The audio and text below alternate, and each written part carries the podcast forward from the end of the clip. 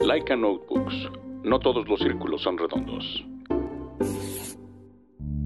Planta Libre, el único podcast de arquitectura amigable para los y los no arquitectos, con arroba María Neón, Edmundo Terán y Úrsula Schuhoff. Un podcast de portavoz.tv.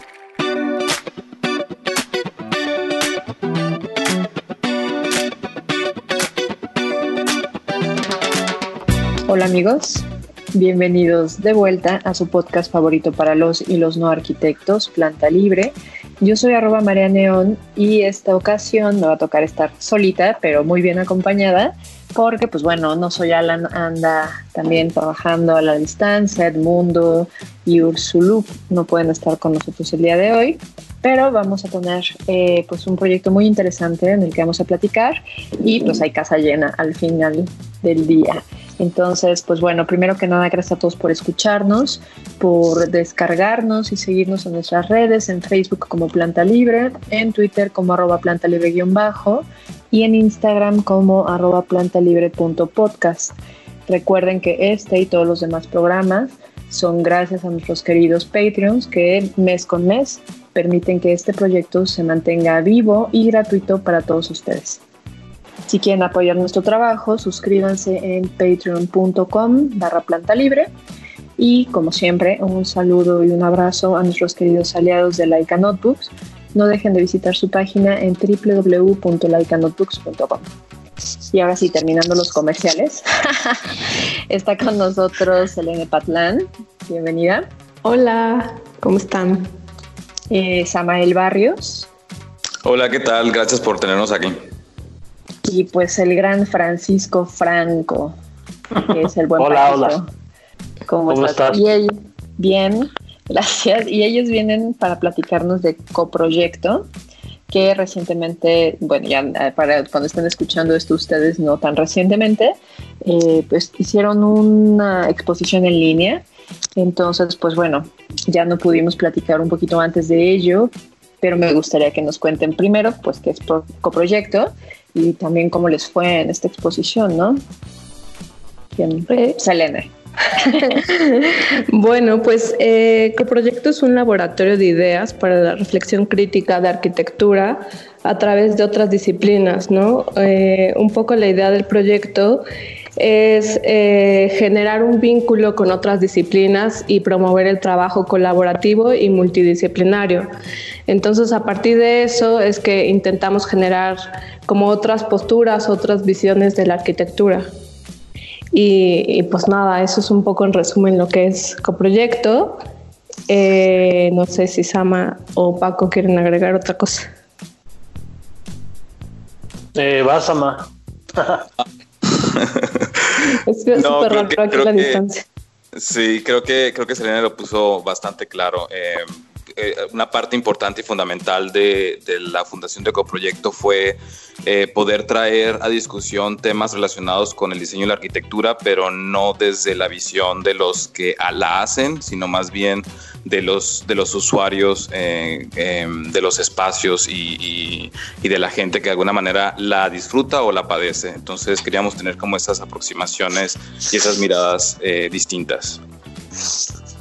Sí, y yo agregaría como poquito como históricamente el que nos encontramos en el camino nosotros tres de manera muy singular, porque, bueno, Samuel y yo teníamos ahí clases en su momento con Mario Ballesteros, un curso como, como muy particular porque era crítica de arquitectura de alguna manera.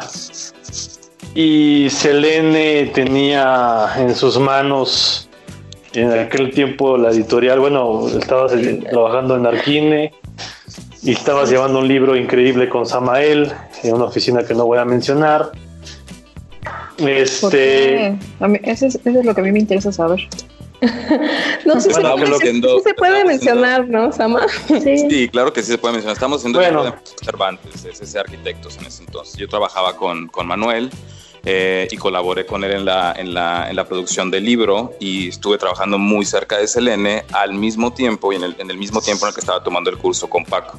Y dos y dije eh, que hay gente muy capaz, eh, gente que tiene mucho talento y quiero trabajar con ellos. No sé, no sé cómo ni de qué manera, pero los tres nos vamos a inventar una forma de colaborar juntos. Sí, me acuerdo, bueno, me acuerdo perfecto de cuando la primera vez Sama me contó de esto.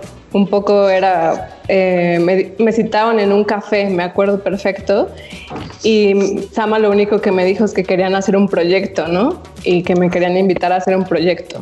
Y entonces yo decía, ¿proyecto de qué? Y era como, no, solo un proyecto, déjanos que te contemos y, y luego vemos, ¿no? Y fue como que, ok. Y pues nada. Más o menos, más o menos así salió esto. Bueno, Planta Libre así fue más o menos también. Nosotros nos juntamos en una cantina y pues estábamos en ese momento varias personas con las que yo quería igual colaborar. Y, y bueno, a mí me interesa, por ejemplo, que me que me cuenten de dónde vienen esas inquietudes.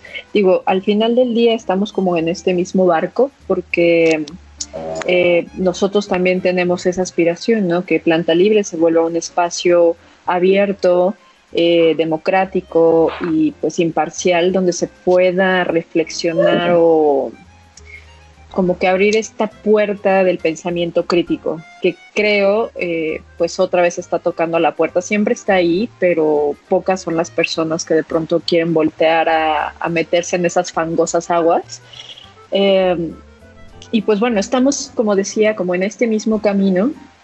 ¿Y a ustedes qué es lo que les, les atrae o cómo es que deciden que quieren generar estos, estos puntos de conversación, ¿no? Que, Insisto, creo que es un poco complejo hoy en día, sobre todo que estamos como muy alienados por las redes sociales, ensimismados en eh, pues la imagen de portada, que mi vida se vea lustrosa y bien y todos mis proyectos son geniales y toda mi vida y todo lo que hago y respirar, caminar es estupendo y de pronto como pensar y reflexionar como en temas profundos y a veces un poco más tenebrosos de la realidad, ¿no? Ahora, por ejemplo, que estamos ya saliendo un poco del confinamiento y lo que nos ha llevado estos meses, eh, ¿cuáles son sus motivaciones personales? Eh, si quieres, arranco yo ahí. Va, va, va. O sea, y hablaré, y hablaré como de manera personal en un principio, pero es que el solamente diseñar también conlleva un momento de reflexión durísimo en el por qué tomas una decisión u otra, ¿no? Y creo que parte de lo que estamos, o lo que estoy, creo que lo comparto, es eh, el vivir la arquitectura, pero no desde la postura del diseño claramente, sino el también tomar, el, refrescarte, pues es como dar clases, pero de, manera diferente. Eh, el refrescar la, la, mente, las ideas, las perspectivas del, del quehacer arquitectónico. Eh, y eso nos ha llevado a muchísimos lugares que no teníamos idea ni siquiera de por dónde empezar y que han sido prácticamente sesiones larguísimas en muchas ocasiones de partir de cero y reflexionar eh, por qué hacemos lo que hacemos, por qué queremos hacer estas cosas, qué es lo que nos importa, qué no, qué no nos interesa incluso. Eh, no sé, por ahí va. Sí, em, lo que yo iba a decir, yo creo que las motivaciones para fundar Coproyecto en un principio, de regreso en el 2015, probablemente ya no sean las mismas por las cuales lo seguimos haciendo hoy. Em, creo que en el 2015 un poco lo que nos despertó el taller que tuvimos eh, Paco y yo con Mario Ballesteros eh, de alguna manera nos dejó como picados de, de, esta como cuestionar las cosas, el sistema como se, como se publicaba la arquitectura, las exposiciones de arquitectura, la, teoría para analizarles, desde qué lugar se analiza, eh, nos, nos dejó como un poco qué más podemos hacer con esta información que nos ha transmitido, nos ha compartido Mario y, y llevarla a otro lugar y, vimos en Selene a alguien que, que estaba muy inmiscuida en, los temas de justamente eso, de publicar, de promocionar eh, lo De comunicar. Y de comunicarlo. Y se nos hizo como un muy buen link. aparte, eh, Selene es, o sea, yo soy fan de Selene prácticamente, entonces es una, una persona muy, muy inquieta, muy entregada a su trabajo muy profesional. hay que buscar la manera de cómo, cómo liar a, esta maravillosa mujer dentro de un proyecto en que Paco y yo estamos como muy interesados en desarrollar, que no sabíamos qué era en ese entonces. Pero hoy, cuando menos, yo también voy a separarme un poco de hablar por todos y hablar únicamente de lo, de lo que yo siento ahorita, la razón por la cual seguir con proyecto es porque creo que la arquitectura y la práctica arquitectónica necesita someterse a cuestionamientos eh, más profundos em, y más, este, más, ser más críticos con la práctica de la arquitectura, porque creo que nos estamos perdiendo un poco, como tú decías, Marlene, de que en la imagen eh, brillante y en, y en el perfil perfecto de las redes sociales, y no estamos haciendo cuestionamientos mucho más profundos sobre qué lugar tiene la arquitectura dentro, del, dentro de la dentro de lo social, digamos, y qué, qué, perfil tiene la arquitectura en la parte como ecológica de las, de las, em, del uso de los materiales. Hay, hay muchas cosas que se relacionan con la arquitectura y siento que necesitamos empezar a cuestionarla de una manera más proactiva y sin temor tú, Selene? Eh, pues nada, ya ellos un poco se adelantaron y dijeron un poco de mí, pero eh, les agradezco mucho. Yo, yo también soy su fan y creo que por eso este proyecto ha salido como ha salido, porque creo que los tres, como que tenemos, en ese momento teníamos unas eh, perspectivas diferentes y creo que eso de alguna forma ayudó a complementar el proyecto, ¿no?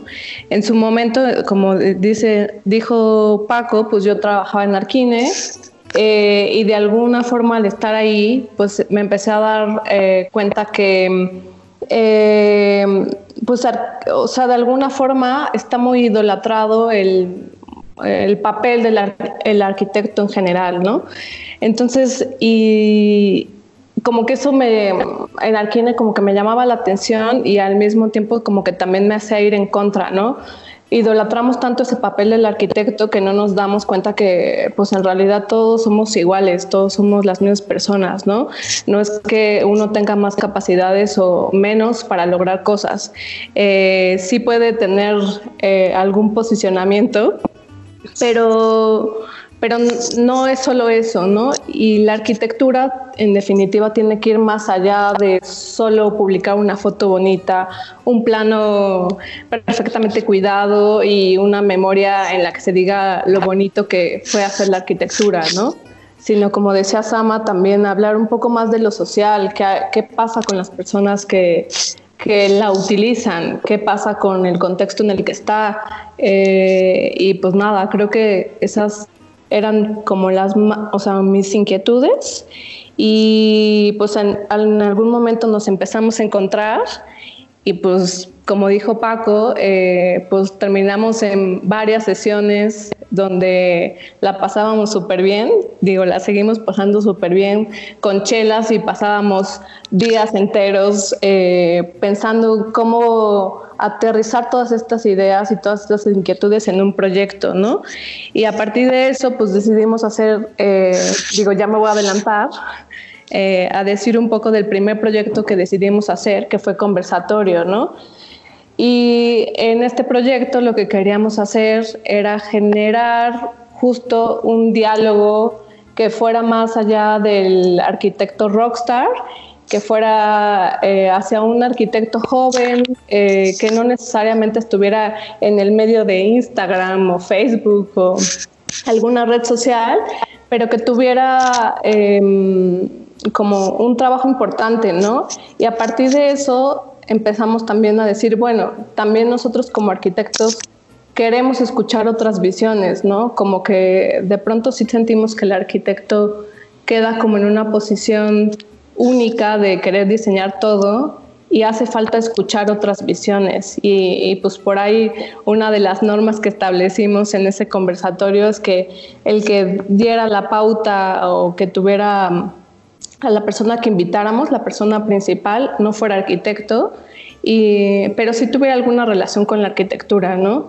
Y pues salieron dos ciclos de conversatorio y ya no quiero decir más, mejor que lo siga contando Paco Osama para que ya hable alguien más.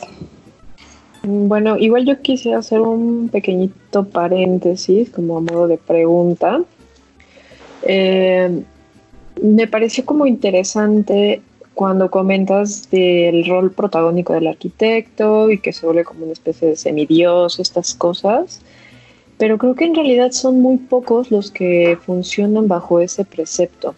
Es una idea que se nos vende cuando estudiamos arquitectura o que a eso es a lo que tenemos que aspirar, pero yo en el día a día, al menos yo que no trabajo en un despacho, este, que me acuerdo mucho que Lorenzo Rocha decía con un nombre sexy, ¿no? me, dio mucha risa cuando, cuando usaba esa terminología. Em, pero son los más quienes no tienen esta esta personalidad protagónica o de rockstar, ¿no? Son muy poquitos, muy contados. Digo, que a eso a veces queremos aspirar, sí, pero creo que la realidad es otra. Y es ahí donde está el punto de desencuentro, ¿no?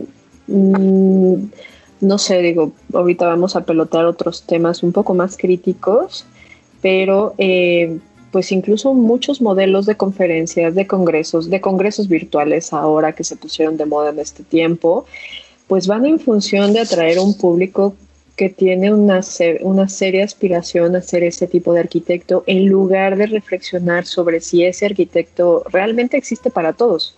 ¿sí? Entonces, eh, pues no sé, ¿qué opinen? ¿Qué no, ustedes? Creo, creo, que, o sea, totalmente de acuerdo.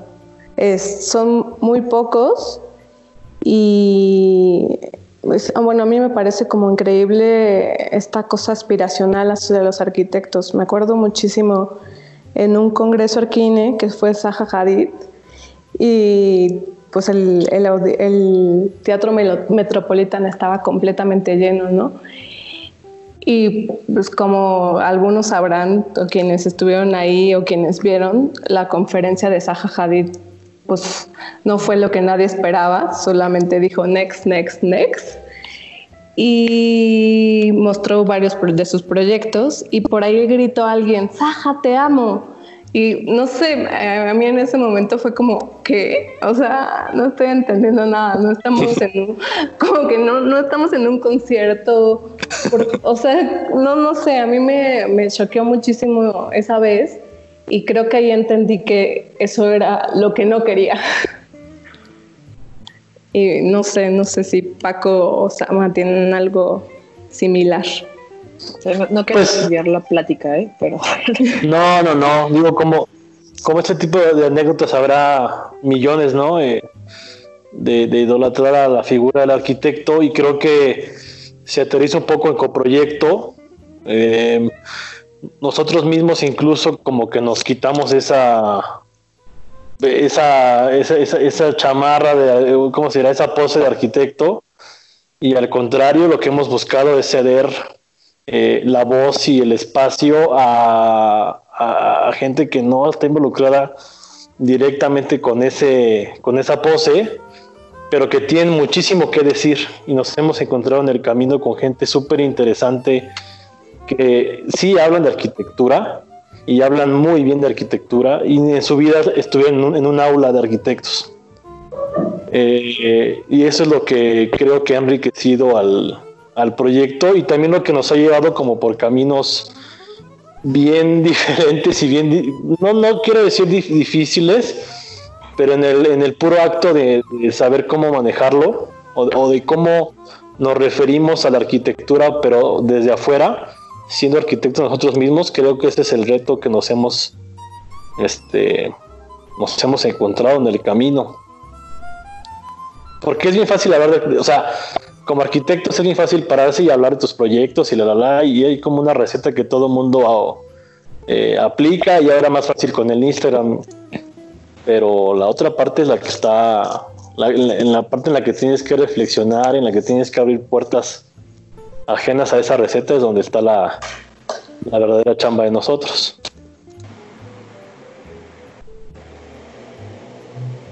Así es. ¿Quién toma la palabra? Sama, no sé. No, yo creo que, yo creo que ya que queda claro un poco nuestra postura en relación a eso. La, la estoy de acuerdo en el hecho de que los que aspiran a ser estos eh, Star Architects eh, son los menos, pero curiosamente son los que siempre son invitados a los congresos, son los que siempre aparecen publicados, son los que siempre están invitados a los concursos. Entonces, creo que poco a poco esa, esa, esa filosofía ha ido cambiando porque de alguna manera eh, ciertas plataformas han abierto un poco más eh, la posibilidad de exponer otras aproximaciones al quehacer arquitectónico, pero sigue prevaleciendo la idea de que la autoridad eh, van a ser ciertos personajes que siempre están presentes en la escena, ¿no? Y, son como los que dan la, la, bendición a las, nuevas, a las nuevas oficinas o a los nuevos arquitectos que los, van a, que los van a seguir en este mismo camino del estrellato. Entonces, es un, es un mal que nosotros mismos provocamos como, como seguidores y como, como este, consumidores de ese tipo de aproximación eh, ¿Se va a acabar? No lo sé, pero eh, digamos que está en proceso de, un poco de irse disolviendo. Espero que esté en proceso de irse disolviendo completamente. Sería el, ideal. Porque no, o sea, no, hay, no hay una sola figura de este arquitecto genio, sino más bien todas las oficinas trabajan con gente dentro muy dedicada, eh, muchas veces muy mal pagada, y, suceden las cosas porque esta gente está trabajando y lo está haciendo posible. No es un señor sentado, una señora sentada en, una, en un escritorio echando plumazos preciosos y publicando sus croquis y después se aparece el edificio de la nada. ¿no? Hay mucha gente involucrada y creo que debemos empezar a ver a todos los, los involucrados en que algo sucede y se construya. Y es justamente lo que dices, eh, nosotros mismos los perpetuamos, pero me da mucha risa este, esta cuestión como del padrino, ¿no? O sea, como que hay alguien que apadrina a los, a los nuevos despachos y casi casi son los que les dan el visto bueno para decir, bueno, ellos sí tienen permitido, eh, digo, se vienen a mi mente muchos nombres que tampoco quiero ventilar ahora, pero, pero, pero, creo que ustedes saben de quiénes hablamos, ¿no? Entonces... Eh, y, ni siquiera es que realmente tengan una calidad arquitectónica sobresaliente. No quiere decir que yo o que, mucha gente que conozca la tenga o sea más o menos merecedor de eso. Pero creo que el problema viene en que mientras los congresos, mientras los eventos y todas estas cuestiones sean organizados por las mismas personas, pues van a seguir asistiendo las mismas personas porque están avaladas por los mismos, ¿no? Y, los concursos es igual y cada vez que se licita X o Y, pues es, no sé, digo, quizás se me va, se puede malinterpretar lo que voy a decir, pero pues bueno, ya también ya saben cómo soy y ni modo. Eh, yo recuerdo mucho una ocasión que estaba escuchando uno de estos, este, antes de que se llamaran congresos Arqui, no, ya eran Mextrópoli, eh, y, me acuerdo que estaba en la charla de inauguración y de pronto Miquel Adrià dice, se, expresa muy consternado por quiénes son quienes están construyendo la ciudad o haciendo la ciudad. Y decía, yo voy por la calle y no reconozco ningún edificio de, de un arquitecto que yo conozca, ¿no? Entonces me preocupa quiénes son los que están construyendo la ciudad. Y eso a mí me causó como verdadera preocupación porque, bueno, sin cuestionar las credenciales o no de, de, Miquel, eh, pues al final del día hay un montón de actores que es gente con la que él no está relacionada, ¿no? Y que, y que están ahí y que tienen una opinión, una voz y un objeto arquitectónico. Podrá estar bien o mal o aportará o no a la configuración de la ciudad, pero pues al final del día no necesitan la bendición de nadie, ¿no? O que alguien valide si puede existir o no puede existir. Entonces creo que si ese tipo de pensamiento se sigue manteniendo vigente, es por lo mismo que muchos estudiantes que egresan quieren pertenecer a X o Y despachos para que tengan esa validez de poder decir yo trabajé con fulano de tal, entonces tengo, tengo la estrellita, yo, salí de esta oficina, entonces ya puedo concursar internacionalmente y me voy a ir aquí, allá y acullá porque bueno, ya, ya tengo esta bendición, ¿no? Entonces, eh, eso es bastante desesperanzador para, para muchísima gente que no, que no incluso funciona con este sistema de trabajo de este tipo de despachos, ¿no? Que como bien dices, son demasiadas horas de trabajo, mal pagadas la mayoría de los casos, la gente pues es prácticamente un número porque como como pueden estar ellos, hay una fila grande de otras personas queriendo trabajar ahí. Entonces, pues al final también te vuelves como un profesionista desechable, ¿no? Eh, y creo que es momento de, cambiarlo. Más que esperar a que cambie, tenemos que generar otras condiciones para que, pues no sé, no solamente se animen a abrir sus propios despachos, sino a encontrar una voz propia. Exacto. así es. Y sí. el comentario incómodo. no, o, sea, yo creo que, o sea, más allá de que alguien te valide o no te valide, creo que lo que, o sea, voy a regresar un poquito a conversar a coproyecto, pero lo que intentamos es justo eh, generar un diálogo, o sea, sí, que exista, o sea, a lo mejor no conocemos a las personas que están haciendo las cosas, ¿no? No sé, yo tengo un tema, pero eso es a lo mejor algo personal en que muchas veces nos quejamos en que eh, nadie contrata arquitectos, ¿no? Pero hay otra contraparte en la que no nos preguntamos por qué nadie nos contrata, ¿no? Entonces, eh, creo que por ahí tendrá que ir, o sea, y es por donde gira también un poco lo que es coproyecto, de generar un diálogo con otras disciplinas y de sumar alianzas, ¿no?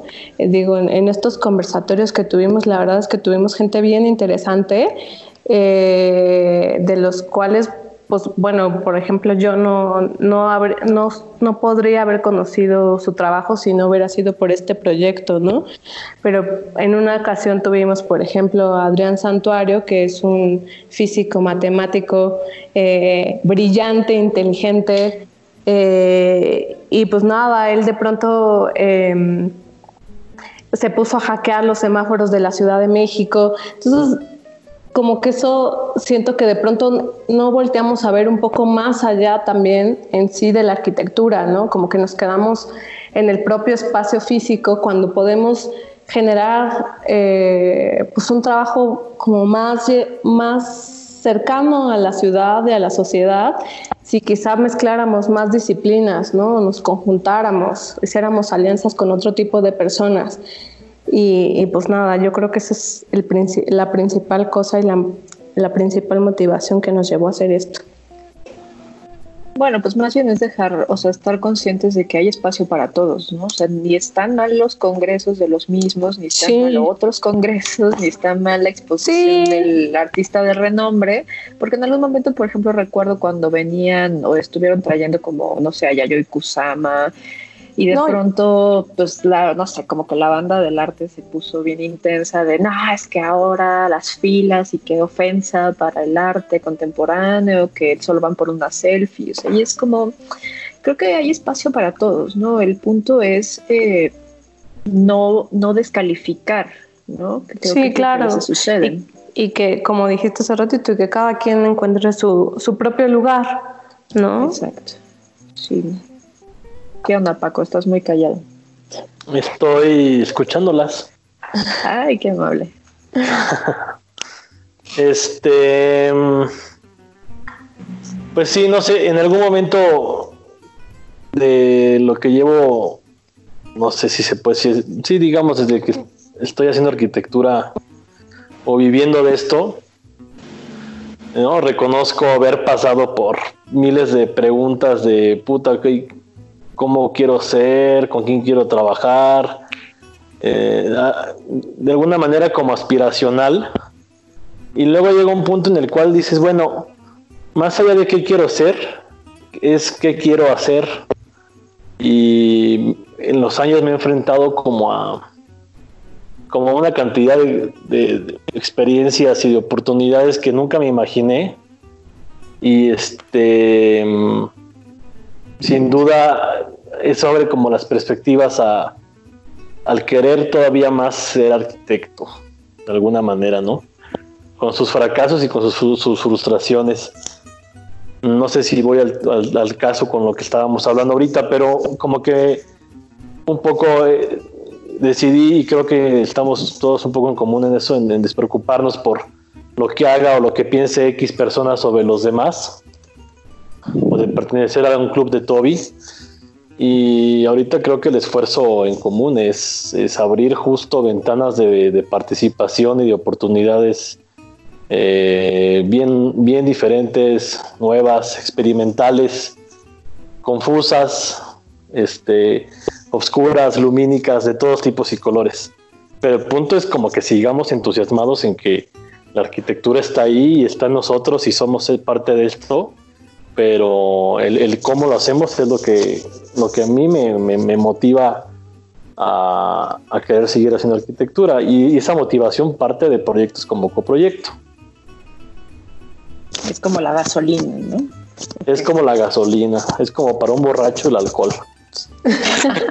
que, no te quiero, no te quiero banconear con el auditorio, pero... Oye, yo me acuerdo que había mezcal en tu programa. Nos quedamos con ganas del mezcal. Y pues, pues un saludo a nuestro, que, nuestros queridos amigos de Jacinto Mezcalero que aparte nos tienen olvidados en esta cuarentena. Pero sí, caray, bueno, sabrán queridos amigos que nos estamos, eh, pues estamos charlando muy fluidamente a través de Skype.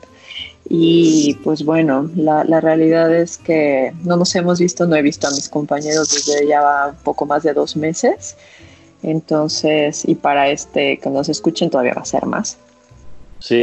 pues bueno, hay que... Y ese es otro... Ese es otro ingrediente bien interesante eh, en Coproyecto ahora, porque Samael pues, vivió en Nueva York muchos años y... yo pensé que nos este iba a traer mezcal. No. ah. Y este, y ahora vive en Tijuana, hizo un viaje increíble, maravilloso, que cruzó todo Estados Unidos en diagonal, desde Nueva York hasta Tijuana. Eh, Selene estuvo un tiempo en Oaxaca y yo sigo encerrado en mi departamento aquí en Roma Sur. Pero, ¿sabes? El, seguir trabajando con el motor prendido, el, seguir este, produciendo ideas ha sido en función de las herramientas como Skype y como Zoom y como todas estas cosas que ahora hay. Sí, que nos han mantenido conectados, ¿no? Pero bueno, pues al final, y también nos perdimos nuestros cumpleaños, ¿no, Paco? También, ¿te acuerdas? Cumpleaños, sí, caray, ni modo. El tuyo es un poco antes que el mío, o después. Creo, creo que es al revés, pero, pero bueno, no importa. Yo soy del 9, ¿tú cuánto? Del primero. Ah, entonces sí, primero tú. pero bueno, regresando, este, digo, em, en el inter de, de todos, de este par de meses que hemos vivido en confinamiento, eh, creo que se dieron muchísimas plataformas. Apenas platicamos con el equipo de bioconstrucción, que uno está en Canadá y el otro está en España, y al mismo tiempo buscaron esta plataforma de aprendizaje en línea. Y ahora casi siempre el eslogan es a tu ritmo, a tu tiempo, en el horario que tú puedas. Entonces, creo que ya es una, ya es una tendencia muy definida y que pues plataformas como Doméstica también han funcionado bajo ese esquema que bueno pues está influenciado por otros sistemas de enseñanza ahí del gringo eh, pero bueno ahora también están, se están buscando que el arte, la participación, congresos, exposiciones funcionen de una forma digital y estas experiencias eh, pues espaciales pero a través como de lo digital, ¿no? Entonces, ¿cómo les fue a ustedes con la exposición? ¿Cómo, cómo fue organizarlo? Porque también la ventaja que dan estas, estas, estas redes de comunicación es eh, pues acortar brechas, ¿no? Como bien decían ustedes, nosotros los hubiéramos atendido muy gustosos en la, en, en la cabina, pero bueno, pues ahorita este, cada quien está en un punto distinto, y ustedes mm, fue una exposición internacional, entonces también como que permite acortar mucho esa brecha y, cuando no sé, cuando son proyectos como me imagino que coproyecto funciona como funcionamos nosotros con un presupuesto limitado, poder tener a participantes internacionales por el costo del internet, pues es una ventaja y que rompe límites y fronteras, ¿no? Yo creo que voy a, voy a intervenir ahí. Yo creo que Em, una de las cosas que aprendimos como equipo en relación a las plataformas digitales es que, como bien mencionas, nos posibilitó el invitar a gente eh, que no estaba en el mismo lugar, incluso gente que no conocemos y que prácticamente los, los contactamos vía em, DM en el Instagram y les dijimos, oye, estamos preparando esto, nos gusta tu trabajo, nos gustaría que, nos gustaría que participaras y nos tuvieron la confianza para darnos su, su creación y, y, darle seguimiento a nuestro proyecto, lo cual hace que no dejemos de maravillarnos con las, potencialidades que tiene eh, la comunicación eh, vía Internet.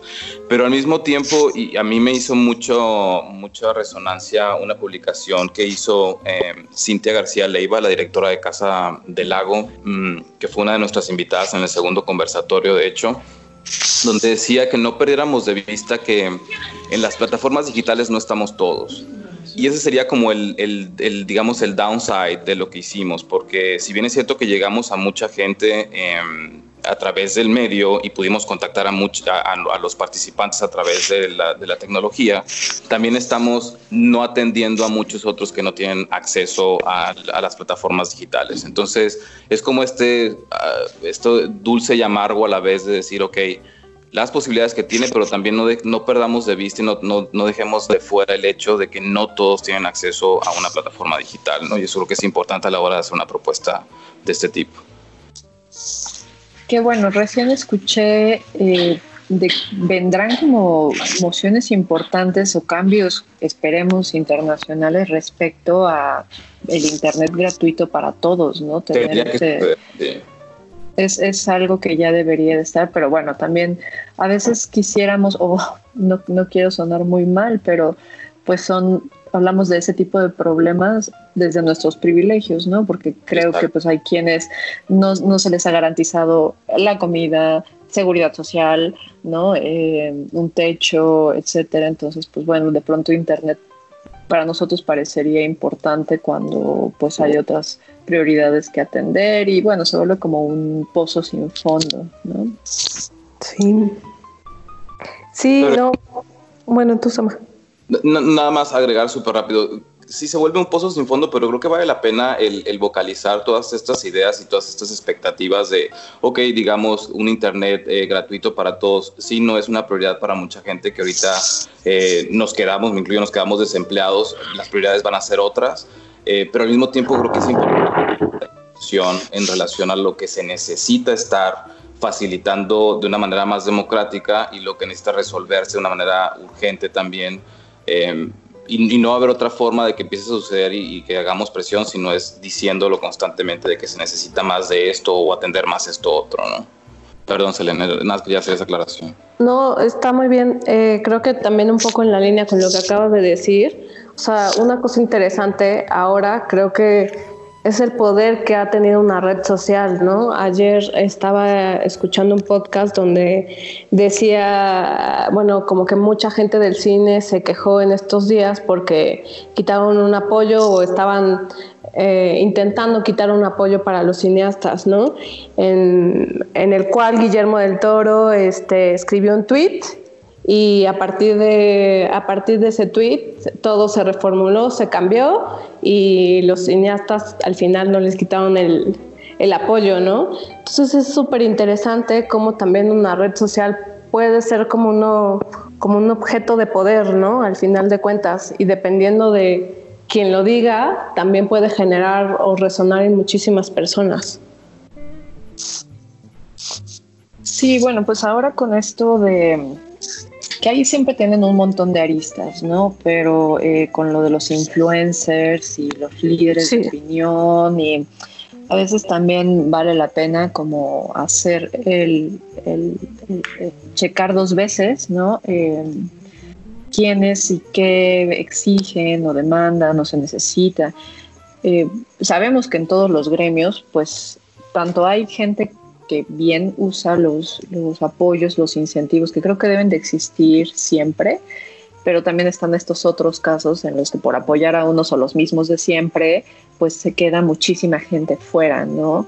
Eh, nosotros hemos tenido aquí directores independientes como Luciana Kaplan y pues también de pronto son como unas historias este, ríspidas de a quienes se les dan esos apoyos, cómo funcionan y demás creo yo que la clave está en que sea democrático, ¿no? Que, y que no se cumplan también cuotas de género, ¿no? Que luego es algo que no, no queremos hablar en muchos aspectos, pero sí creo que quienes estén capacitados sean quienes van a recibir o no, pero bueno, ese ya es como otro tema. Sin embargo, en efecto, eh, sí debemos de ser cuidadosos porque precisamente las redes tienen dos caras, ¿no? Que se ha hablado muchísimo de eso y ahora con todo esto de Twitter y, y los bots y los números y las cifras y demás y la facilidad con la que se pueden modificar los algoritmos, tenemos que hacer un esfuerzo mayor de nosotros como consumidores de saber a quiénes, cómo y, y verificar, ¿no? Verificar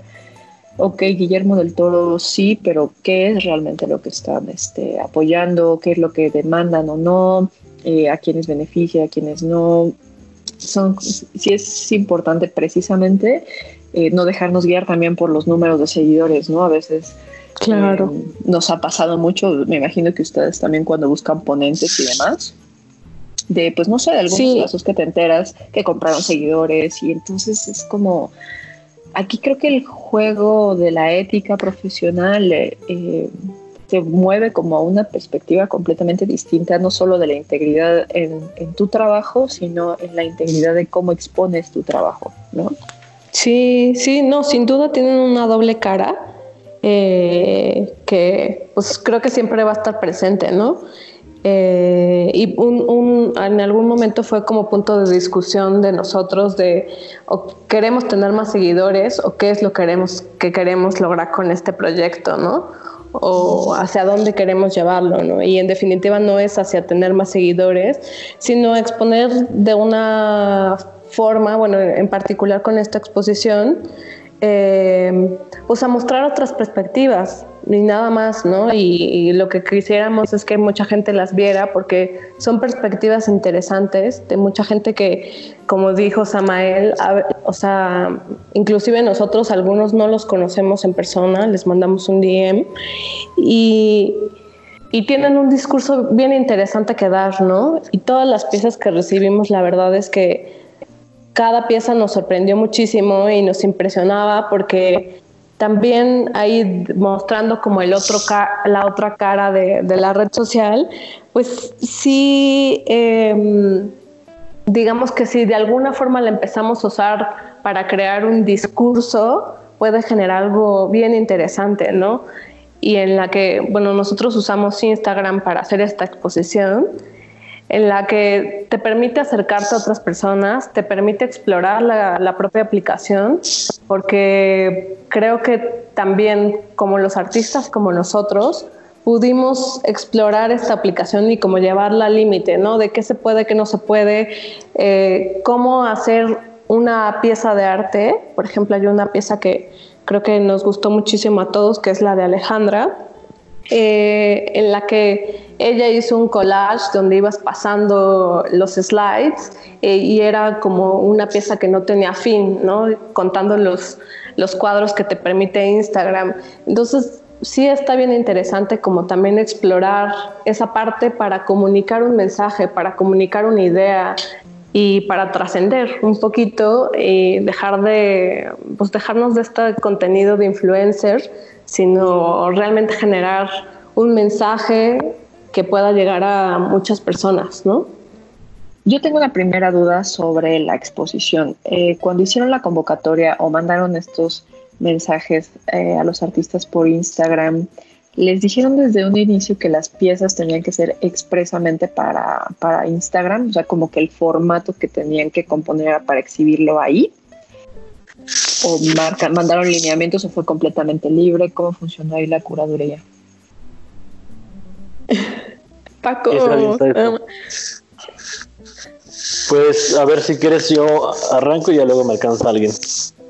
Este sí, desde un principio, eh, en conciencia de que el nuevo espacio público era Instagram, o, cuando menos el que considerábamos el espacio por naturaleza, em, se nos ocurrió que, que era donde teníamos que que, postear, que exponer, eh, y no sabíamos muy bien cómo, pero como que naturalmente hicimos algún ensayo nosotros mismos, ¿no? De cómo lo imaginábamos, y efectivamente eh, descubrimos que podíamos, como lo decía Selena hace un momento, como explorar la aplicación, en, digamos, no sé si al máximo de sus posibilidades, pero sí ampliamente.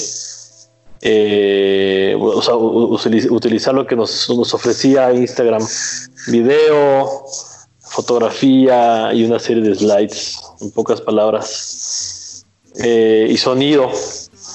Entonces, sí, cuando invitamos a los artistas, eh, justo les propusimos que el, modo de, exponer iba a ser a través de Instagram. Y este, y vaya, creo que todos en, en, línea, ¿no? De, entender las condiciones del momento. Y de hecho, el concepto de la exposición, pues era un poco eso, ¿no? Este. Y así funcionó. O sea, realmente los, los, los artistas invitados eh, se, sumaron al proyecto en conciencia de que era en Instagram. ¿Tú quieres decir algo, Sama? No, eh, yo creo que lo, lo, lo, pusiste muy claro. O sea, se les aclaró los, los artistas, la mayoría, bueno, todos cuentan con una cuenta de Instagram y fue prácticamente, yo creo que ya como un 50% de ellos son invitados eh, de gente que no habíamos tenido antes contacto con ellos y que nos gustó lo que estaban haciendo y el otro 50 probablemente sea de gente que o Cele o yo o Paco eh, habíamos eh, tratado con ellos o éramos sus seguidores y habíamos tenido algún tipo de comunicación y fue como extender la invitación también eh, y con, con, la clara intención de que el montaje iba, iba a suceder en, en, en Instagram con sus limitantes. Sin embargo, obviamente teníamos la, cuando uno va pasando los slides, la intención era poder incluir la localización porque nos parecía importante eh, que el público pudiera ver dónde estaba localizada la persona en, el mundo y, o, en el país y una foto del autor para poderlo como darle una cara a la pieza, ¿no? Em, en algunos, en, en, algún par de obras o quizá como en tres obras, esto no fue posible porque el artista se extendió en la plataforma o en el, o en el contenedor, digamos, y ocupó los 10 slides y no fue posible y lo dejamos, lo dejamos que sucediera porque tampoco queríamos limitar la experiencia o la experimentación del, del creador y, y, dejar que jugara un poco más allá del, de nuestra intención original. Em, pero sí, era, eran todos conscientes de que la plataforma tenía que ser digital y contenida en un, en un cuadro. A ver, Cel. Ah, no, pues, pues un poco ya lo dijeron eh, Paco y Sama. Eh, pues básicamente lo que hicimos es darles una serie de lineamientos donde, como dijo Sama, les dijimos necesitamos su localización, su retrato y su pieza. Eh, al acercarnos a ellos, también una de las cosas que queríamos es no limitarlos a su propia disciplina o a su propia creación, ¿no? Entonces les dijimos que podía ser un formato libre en el cual no necesariamente si tú eras pintor tenías que hacer una, este, una obra este, ilustrada, ¿no? Sino que a lo mejor podía ser una fotografía, un audio, un link, o sea, como que no quisimos cerrarlo a algún, alguna cosa en particular, sino más bien abrirlo a las posibilidades que podíamos tener al usar Instagram y que también ellos se sintieran cómodos diciendo un mensaje, porque pues, pues también entendíamos, eh, bueno, bien entendemos las circunstancias en las que estamos viviendo y, pues no es fácil crear, crear en estos momentos, la verdad. Entonces, eh, pues nos, nos interesaba que fuera muy libre, muy abierto y que si de pronto ellos se sentían cómodos poniendo una foto y mandando un mensajito, eh, pues eso, eso era su pieza y ya, ¿no? Eh, y pues nada, todos, todos reaccionaron súper bien. La verdad debo decir que pues este proyecto es gracias a ellos porque pues se sumaron a nosotros algunos sin conocernos, sin saber absolutamente nada de nosotros ni lo que íbamos a hacer. Y fue bien, fue bien interesante cómo, cómo lo abordaron, ¿no? Este, cómo abordar esta plataforma para crear algo nuevo. Y bueno, ¿cuáles fueron sus favoritos? Perdón, Sal. no, lo que iba a decir es que pues también un poco lo que buscábamos era pues con el título de la exposición, que digo, creo que no lo hemos dicho, pero la exposición se titula Cualquier otra cosa menos cambiar, lo que queríamos hacer era crear una provocación, ¿no? Eh, como que nosotros, nuestra perspectiva en el, en el momento uno que esto empezó a pasar, es eh, como que mucha gente, incluyéndome, este, nos empezamos a angustiar en el sentido de no saber qué va a pasar. Pero de alguna forma platicando los tres, como que nos dimos cuenta que pues esto realmente no lo veíamos como algo malo, ¿no? Sino como una cosa que no sé, no sé describir la cosa, pero algo que nos está obligando a cambiar, ¿no? A generar un cambio, a, a ver más allá. Bueno, desde mi perspectiva, yo lo digo así, es que pues de pronto estábamos explotando al planeta y ni siquiera nos, estaba, nos habíamos detenido a ver pues los recursos o las cosas en las que teníamos, ¿no? Entonces creo que sí, eh, esto más allá de ser una pandemia que nos está afectando mucho, sí, sí, o sea, sí, digo, no es algo que pueda decir grato, pero sí es algo que eh, nos está obligando a darnos cuenta de pues las cosas que realmente valen la pena, ¿no? Entonces, eh, pues esta exposición y la pregunta que lanzamos a los creadores era para eso, como para pues lanzar una provocación y era como una pregunta en doble sentido de ¿estaríamos dispuestos a hacer cualquier cosa menos a cambiar? ¿O cuál es la nueva normalidad, digamos, ¿no? Entonces, digamos que con esa pregunta es que empezamos a provocar a los artistas, a los creadores, este, pues para generar algo, para decir, para decir su opinión y, mostrarla. Y pues nada, eh, las piezas eh, las podrán ver y todas son muy diversas. También eso es otra de las cosas que tratamos con la exposición, de generar un diálogo muy diverso, ¿no? Entonces hay eh, pintores, hay fotógrafos, hay arquitectos. Eh, no tenemos a ah, no, sí tenemos a una chica bióloga que también ilustra. O sea, creo que tratamos de generar un discurso también en común, ¿no? Que no solo fuera de un gremio, ni del otro, ni de, o sea, ni de aquí, ni de allá, ni de acá, ¿no? Sino que más bien como juntar todos los gremios y poder decir desde la opinión de cada uno qué es, cómo sentían esto, cómo lo vivían y qué es lo que para ellos significaba cualquier otra cosa menos cambiar. Y ya, pues ya que Paco y Sama digan sus favoritos, yo no me atrevo a decir ninguno. No, yo no, yo cuando menos no podría decir cuál es Sí, sí lo tengo, pero no lo voy a decir. no, pero No, pues yo le regresaría la pregunta a Marlene, si ya vio la, expo y que nos diga ella que, cuál le movió. Que el, Instagram para los que nos están escuchando es arroba co-proyecto, es donde pueden encontrar la exposición. Pues no sé, es que a mí me ponen todavía en la peor posición porque yo tengo que ser sumamente imparcial en la historia. No, eh, no porque no, luego, ¿qué tal que después los quiero invitar y me dicen que no? Pero bueno, saben que algunos saben que como que lo que más me gusta de pronto es eh, cosas relacionadas con la ilustración, me gusta mucho la ilustración, entonces ahí les voy a dejar eh, eso la mesa para que cualquier escucha que esté por ahí se dé una vuelta en la página de coproyecto y de pronto diga, yo creo que a Marlene le gustó más esta. en, mis gustos. Además, casi siempre comparto información, pero en cuestión como cuando hay muchos artistas que son tan diversos, francamente a mí me cuesta trabajo pronunciarme sobre uno en específico, ¿no? Eh, claro sobre todo cuando pues primero las técnicas son distintas, como que aunque el tema sea similar o les hayan planteado como un concepto fundamental, creo que en cada uno la forma de acercamiento es distinto.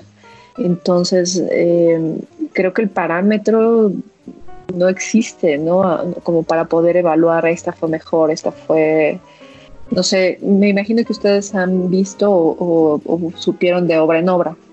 También tuvimos aquí al equipo y platicamos con ellos.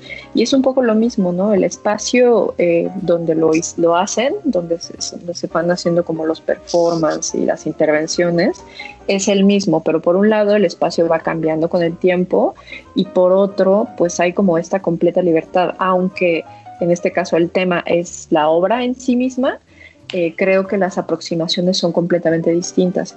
Entonces, aquí eh, en, la expo que armaron en, Instagram, creo que es un poco lo mismo, ¿no? Eh, el espacio contenedor que es la representación a través de una red social es la misma, el concepto base es el mismo, sin embargo, como que todas las aproximaciones son distintas. Entonces, creo que para mí es difícil también poder decir cuál o tal, porque no hay un parámetro como de comparación. Pero bueno, ya nos explicaste una idea. Sí, pues a mí me gusta mucho, por ejemplo, la ilustración, ¿no? Hay una pieza en particular que creo que corresponde un poco como a esas inquietudes gráficas que, a mí me atraen naturalmente, pero, eh, pero no puedo decir es favorita porque es mejor o peor, ¿no? Sino es con la que yo de alguna forma me siento más identificada por un gusto personal. Sí, no. Pues nosotros creo que seríamos los peores para decir una favorita, pero, pero creo decir que todas eh, nos gustaron mucho. Eh, son diferentes perspectivas, diferentes acercamientos y, y, pues nada, creo que todas, lo que sí puedo decir es que todas están o tienen la suficiente potencia de lo que nosotros queríamos o veíamos cuando empezamos a ver o a crear este proyecto. Entonces, sí, todas son muy potentes. Perfecto. Pues muy bien. ¿Dónde pueden seguir los muchachos? Ya casi nos vamos. ¿Algo más que quieran agregar por ahora? A, mí me gustaría nada más mencionar que el ejercicio de montar una exposición en línea, eh, desde, creo que esto es importante mencionarlo, el ejercicio de montar una exposición en línea em, no fue nada fácil en términos técnicos y en términos de organización. Eh, y eso es muy interesante, o sea, esta, esta energía que nosotros como equipo eh, decidimos inyectar a este proyecto eh, está hecho prácticamente por el gusto de poder generar contenidos que, en los que creemos y, con los que nos de alguna manera nos, nos identificamos o nos, o nos, gustaría que los demás pudieran conocer nuestros intereses a través de, de lo que organizamos. Y mucho de este proceso fue un poco como a prueba y error de tratar de entender cómo funciona la plataforma, cómo, cómo se coordina la aparición de los artistas, y si lo ponemos uno, un, día uno y al día siguiente el otro, si espaciamos entre ellos. Este ir y venir de cómo es la mejor manera de montar la, la cómo fue la mejor manera de montar la exposición personalmente fue una experiencia muy valiosa porque aprendimos mucho de cada uno de nosotros y de la gente con la que colaboramos. Al mismo tiempo era como el aire del tiempo, ¿no? O sea, del, no saber qué es, cómo es la mejor manera de resolverlo y la gente reaccionando de una manera un día y al día siguiente no pelando lo que estábamos poniendo. Entonces, es, es como, como una representación virtual, digamos, de lo que estábamos viviendo en la realidad, ¿no? De esta como incertidumbre y de replantearse constantemente cuál es la mejor manera de llevar a cabo el proyecto. Es nada más un comentario que me gustaría compartir.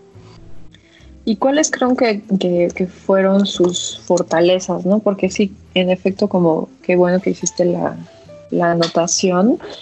¿Qué creen que en su experiencia personal pudieron, les pudo facilitar este proceso de organización, de curaduría? Ya sabes, ¿no? ¿Quién es tú? Porque es mandar los mensajes, elegir, explicarles, eh, de alguna forma organizarlos para ver quién va primero, quién después, si estaban buscando como un discurso en general, les mandaron la información todos, o sea, ya tenían todo junto cuando empezaron o fueron publicando conforme les fueron mandando.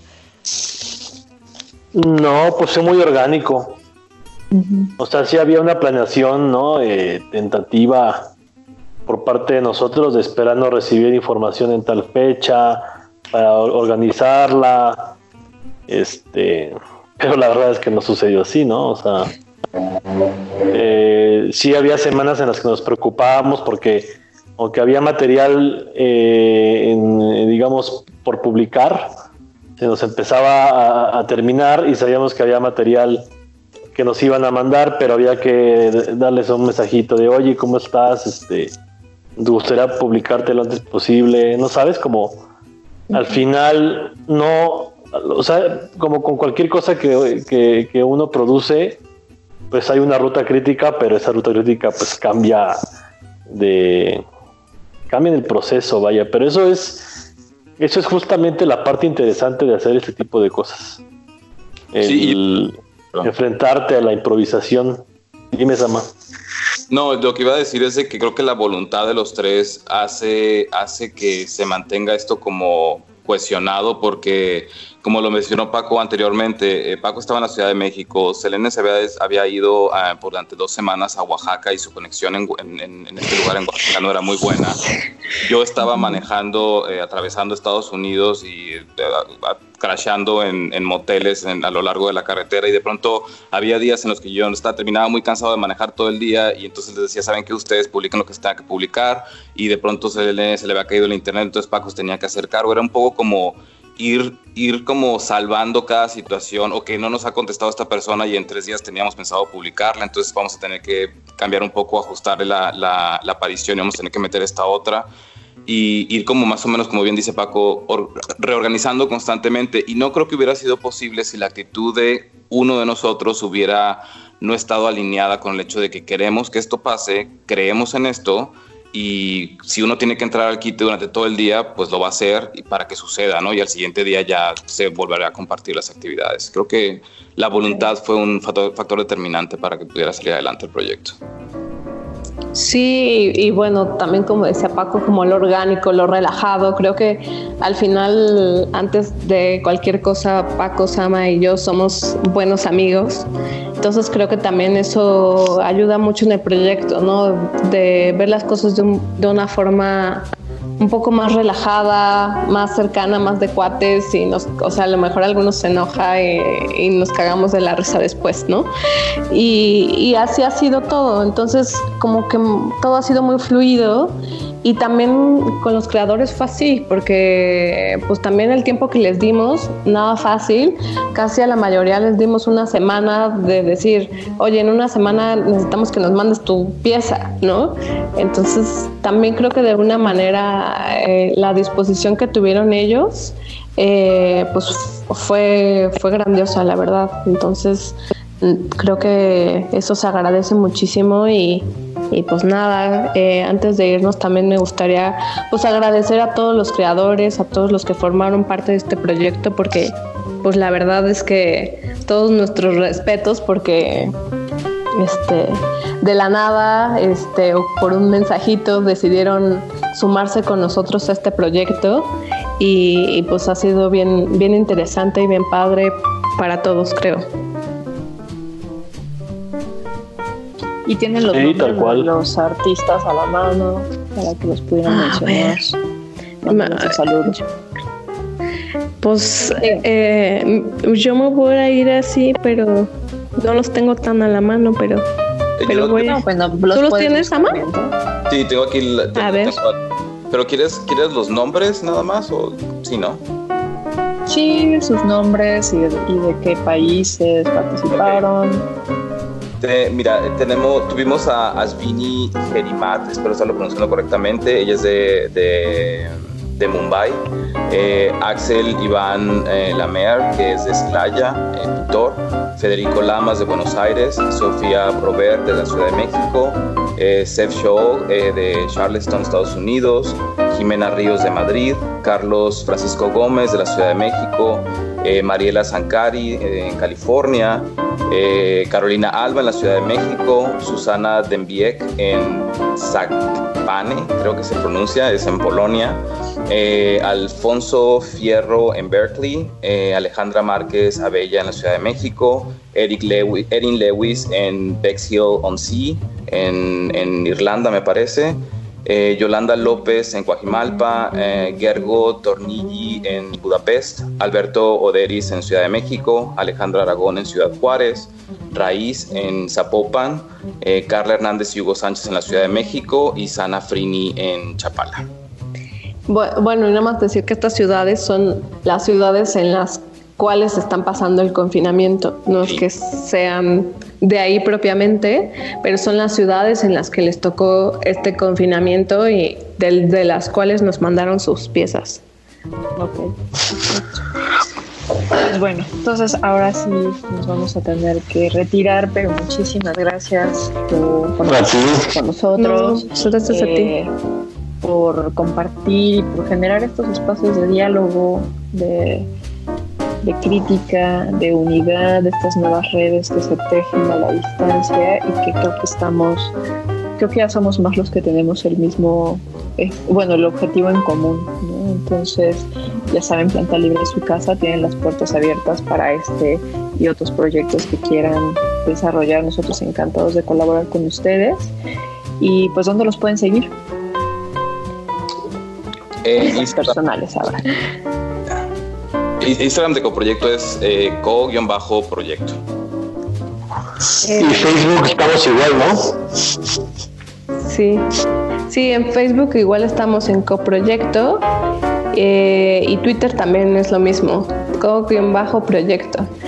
Y nuestro correo es co.proyecto.mx arroba gmail.com.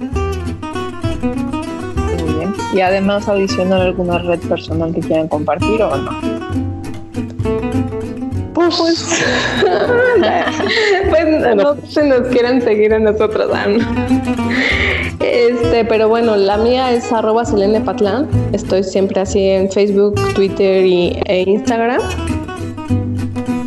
Y el mío es francófono guion bajo, pero a ver qué encuentran. Y la mía es uh, arroba another building. Oye, pero, pero, pero mil gracias por la invitación, eh, gracias, por, por, este espacio eh, y por esta plática. Estuvo muy, muy entretenida y divertida. Pues es, es, eh, de eso se trata, de, de, platicar. Ya nos podremos echar una, un mezcal en algún otro momento y los quedamos a deber.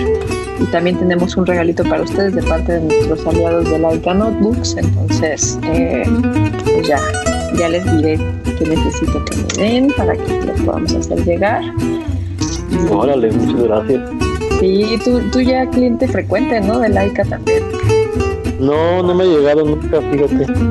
No, como no, te mandé cuando sacamos, cuando, bueno, más bien cuando Laika diseñó la primera libreta de, Planta Libre La Rosita, sí te, mandamos. Ay, tienes toda la razón, perdóname.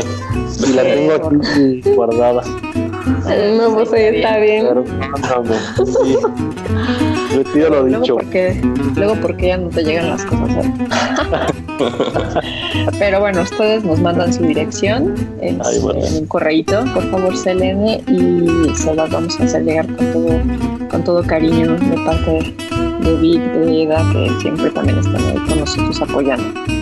Y pues, bueno, aprovechando, eh, pues si tienen, si ustedes alguna marca y quieren este, contactar a Laika para, ahorita tiene que promociones en paquetes de, en diseños especiales que ustedes quieran hacer, entonces escríbanles ahí a, sus, a su correo de contacto en www.laicanotebooks.com y yo soy arroba Marea Neón. Un saludo a mis compañeros que andan a la lejanía. Gracias a ustedes por escucharnos. Disculpen la ausencia, pero tuvimos ahí unos problemas operativos. Pero ahora sí ya estamos otra vez al aire con todos ustedes y para ustedes. Y creo que ya esto es lo que teníamos que decir hoy, ¿no? Muchas gracias. Gracias, Paco. Gracias. Gracias. gracias por, Un abrazo. contacto. Gracias. y a Samael, muchas gracias por, por todo. Muchas gracias, Malén. Nos escuchamos pronto y pues ahora sí, ah, y a Portavoz Nuestra Casa, eh, nos escuchamos prontito. Besos. Bye. Chao. Bye. Chao.